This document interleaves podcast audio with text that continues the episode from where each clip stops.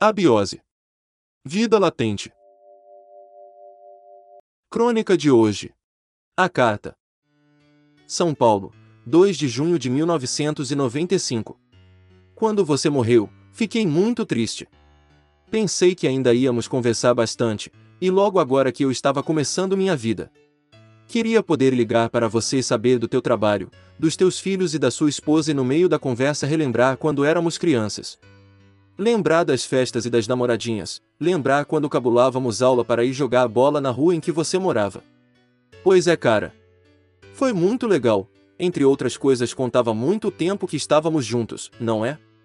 Queria poder lhe contar dos meus problemas e sei que você sempre dava um jeito de deixar a vida melhor. Dificilmente via você chateado, era mais fácil te ver de porre contando piadas. E de qualquer maneira era forma de se esquecer. Eu já não conseguia fazer assim. O Robson está legal, agora é pai também, tem um menino que se chama Renato. O Celso ainda não se casou, acho que esse cara vai morrer solteirão, agora ele tá morando perto da escola, do Dom Miguel. Quase todo mundo da turma já se casou. A Soraya também se casou e parece que já tem um filho. E por falar em filho, vi a sua menina outro dia. É mesmo a tua cara, coitadinha. Vi também o teu pai umas duas vezes depois do acidente e foi só.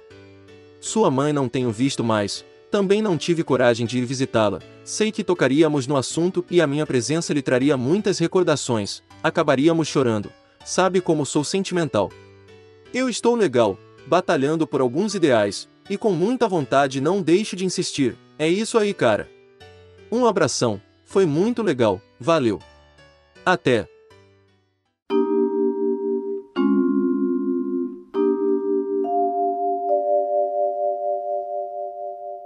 Todos os direitos reservados para JB Studio.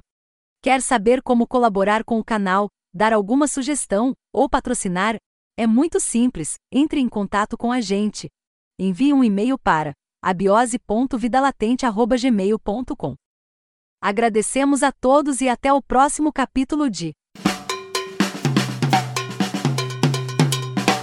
Abiose, Vida Latente.